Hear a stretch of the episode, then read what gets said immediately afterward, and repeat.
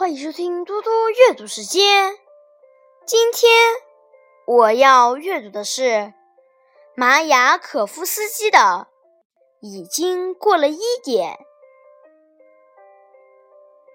已经过了一点，你一定已就寝。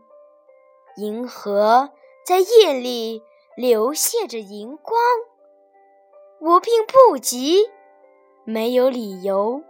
用电报的闪电打扰你，而且，如他们所说，事情已了结。爱之船已撞上生命的礁石，沉没。你我互不相欠，何必开恋彼此的苦难、创痛、忧伤？你瞧。世界变得如此沉静，夜晚用星星的谢礼包裹天空。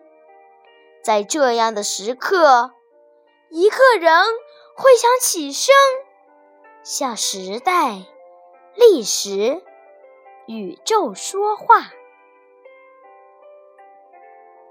谢谢大家，明天见。